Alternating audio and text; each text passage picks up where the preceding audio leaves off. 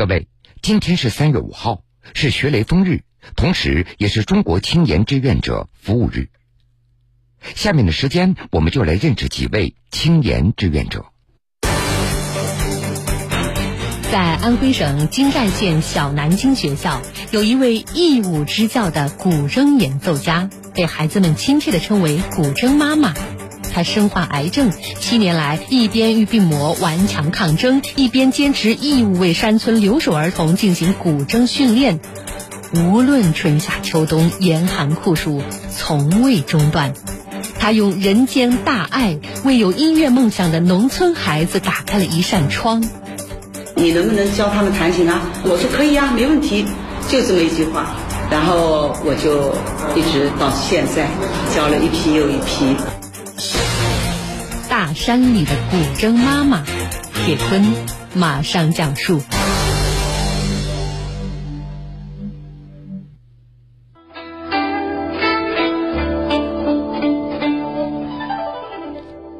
六十一岁的于晓东端庄的坐在古筝前。一双灵巧的双手拨动琴弦，一首《春江花月夜》飘入记者的耳中，悠扬动听。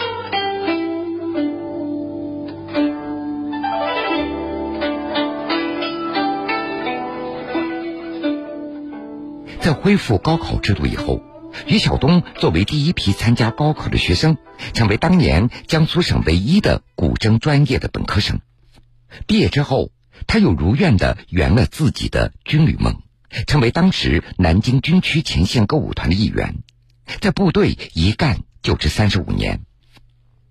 天有不测风云，二零一零年，于晓东在体检时被查出患有肺癌。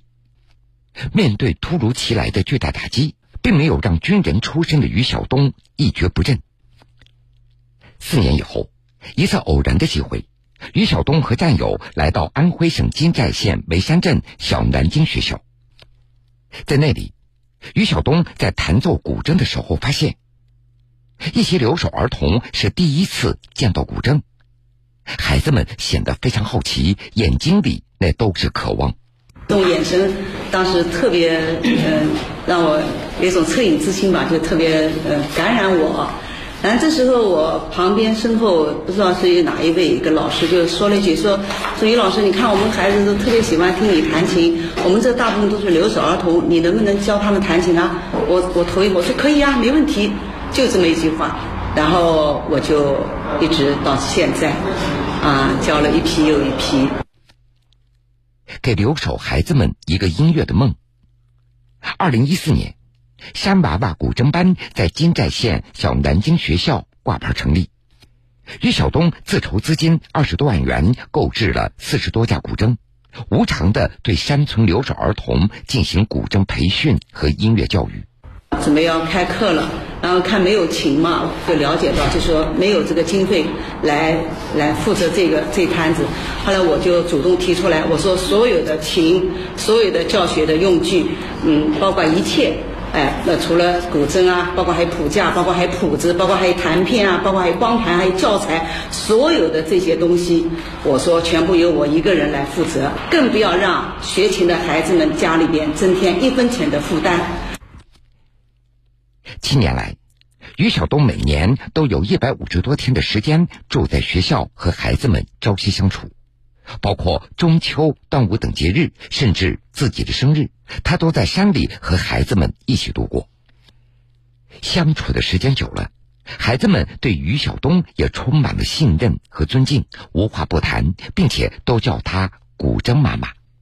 因为我没有在农村待过，所以农村的这个气候、呃环境，我确实不太适应。支教以后，我觉得我过于的。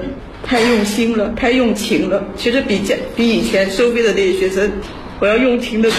我就生怕我教不好他们，我很怕别人对我失望，所以我就努力努力的想把每一次都做得很好。种子能不能发芽，要取决于土壤。爱心的萌芽、成长、开花，得益于这片有爱的土壤。扶贫支教的路是辛苦的，不过幸运的是。于晓东病情平稳，没有继续的发展。他说了，这或许就是扶贫支教给他的回赠。于晓东因此获得了南京好市民、江苏省教育厅江苏最美资助人的称号，先后获评江苏好人、江苏省最美文艺工作者荣誉称号，并且荣登中国好人榜。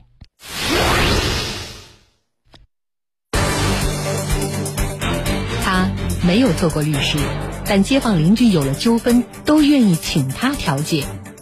十七年来，他无偿受理各类诉讼和矛盾纠纷两千多件，为群众追回各类经济损失超过两千万元。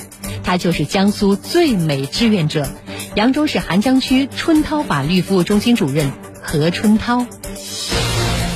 草根律师何春涛，铁坤马上讲述。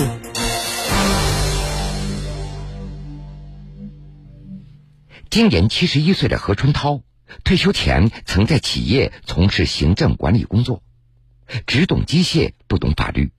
他与法律结缘纯属偶然。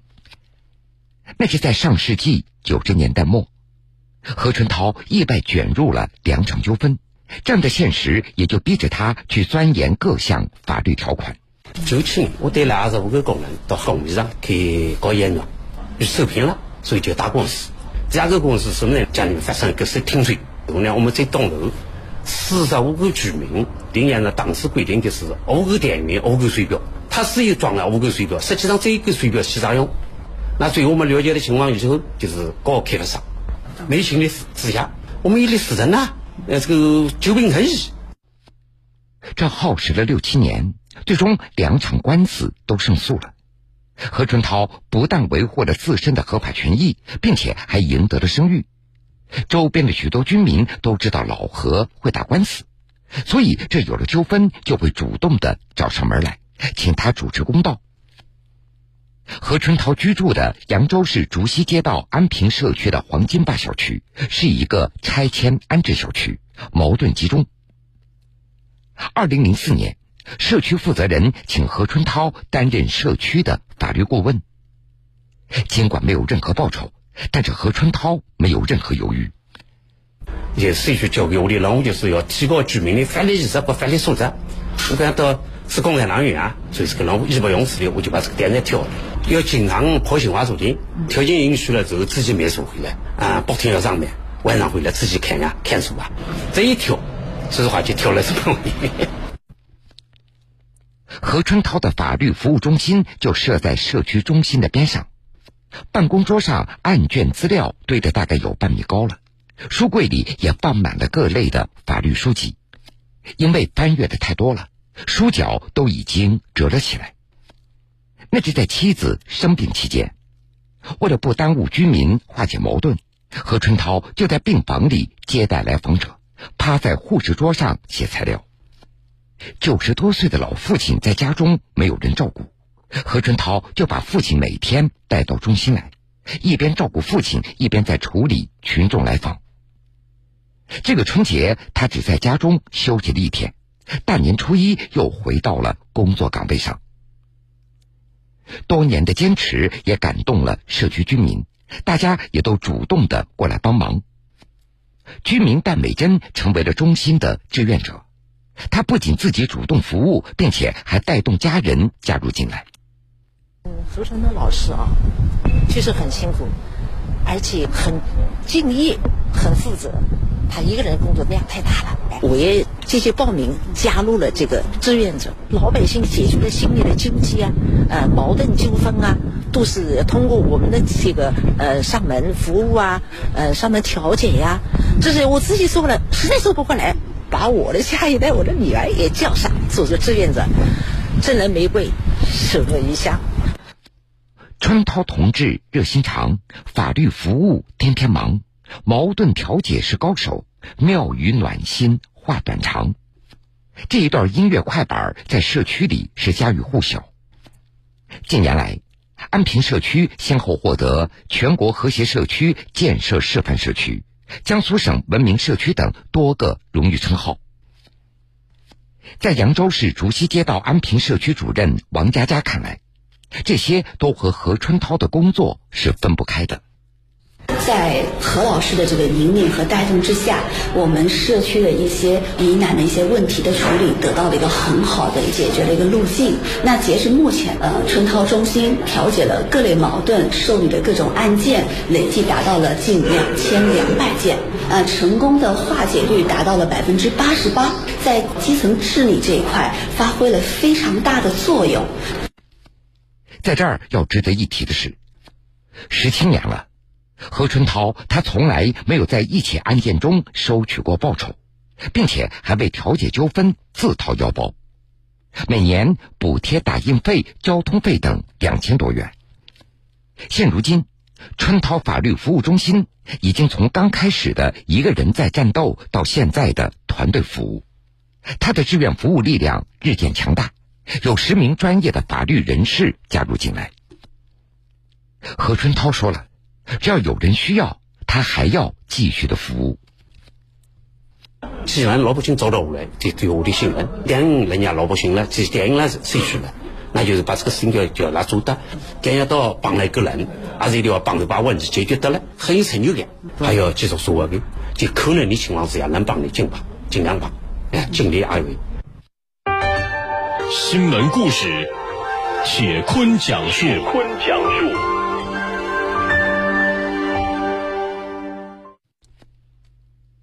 欢迎各位继续来收听新闻故事。今天是三月五号，是中国青年志愿者服务日。下面，我们通过记者周洋的讲述，来认识一个志愿者团队。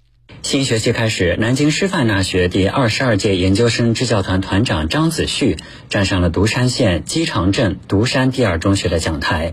来到独山县已经半年，电话那一头的张子旭依然清楚地记得第一次见到学生的场景。当我们第一次来的时候，呃，没有特意的告诉他们，但是我们到达门口的时候，很多孩子们都跑过来，就能看到他们眼里就是那种喜悦以及。就是感觉到了一种，就是眼里有光芒的那种感觉，就很期盼我们的到来。满怀期待而来，他们通过参与教研会、听课、赛课、示范课等多种教学活动，努力提升教学水平，还在当地开展农村留守儿童传递爱心、传递爱暑期爱心课堂志愿服务活动，将志愿精神和温暖关爱传递给贫困奋进的学子们。这只是南京师范大学研究生支教团的一个缩影。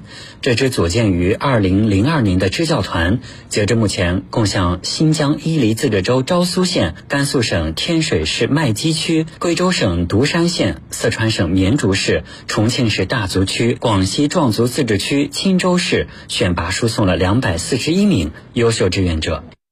一万年太久，只争朝夕。把最大的笑与爱献给西部的父老，献给山里的孩子，献给伟大的祖国。这就是我们的中国梦。志愿者们说，他们用实际行动践行到祖国和人民最需要的地方去的庄重承诺。张子旭啊，就把自己这样的能够发光发热的这样的一个呃能力体现出来就可以了。然后，包括我们现在来到这样的一个支教地。我们也是在这样的一个教学和志愿服务中践行着啊雷锋精神。支教一年，自教一生。一年支教有期，但志愿服务情怀是没有期限的。曾担任南师大第十九届研究生支教团团长的赵薇说：“我觉得像我们作为志愿者来讲的话，我觉得更多的是就是把我们身上的某一种就是能力或者你能够做的一些事情，发挥你的这种作用。”然后为身边的人，为有需要的人带去一些东西，呃，帮助他们的同时，让自己也得到成长。